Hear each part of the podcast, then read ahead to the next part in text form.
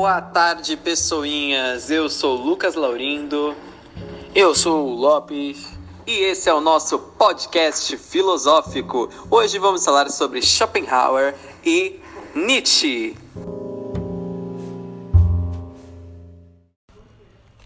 Muito se fala da semelhança e diferença entre Nietzsche e de Schopenhauer. Eles estão o tempo todo justapostos e sobrepostos. É mais comum vermos pessoas salientando suas semelhanças, principalmente o pessimismo e o niilismo. Para quem não conhece, ela às vezes se torna sinônimos. Bom, neste texto temos o objetivo de fazer o contrário, mostrar alguma diferença e aguçar a curiosidade para pesquisar futuras.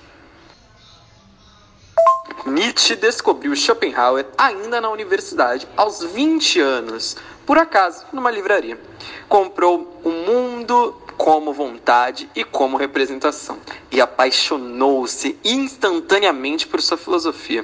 Sem Deus, sem providência divina, apenas uma vontade cega e insaciável. Wagner e Schopenhauer foram suas maiores influências durante a juventude. Mas nem tudo são flores, né? Nietzsche se afasta de Schopenhauer ao longo de sua vida e até mesmo chega a fazer-lhe severas críticas, como era seu costume a todos aqueles que um dia admiraram. Dentre suas divergências, para a maior didática, podemos separá-las em categorias. Vontade. Em Schopenhauer, apenas vontade cega, insaciável, inquieta. A mesma coisa em si, de Kant. A resposta para todos os enigmas. A vontade é autodiscórdia, uma fome eterna que aumenta-se de si mesma. Como nunca pode ser satisfeita, ela é a causa de toda a dor. Como não tem finalidade, ela nunca encontra paz. Nietzsche se apropria desse conceito, tornando múltiplo.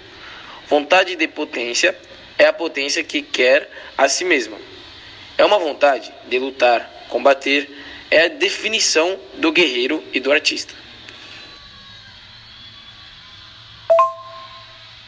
Dor. A dor é algo inevitável nos dois filósofos. Mas é importante notar o uso que cada um faz dela. Schopenhauer a considera a substância absoluta da existência, a raiz de onde tudo cresce. Vivemos mergulhados na dor para ter apenas alguns limitados momentos de prazer. Daí, a conhecida comparação schopenhaueriana com o pêndulo. É necessidade, carência, logo sofrimento, ao qual consequentemente o homem está destinado, originariamente pelo seu ser.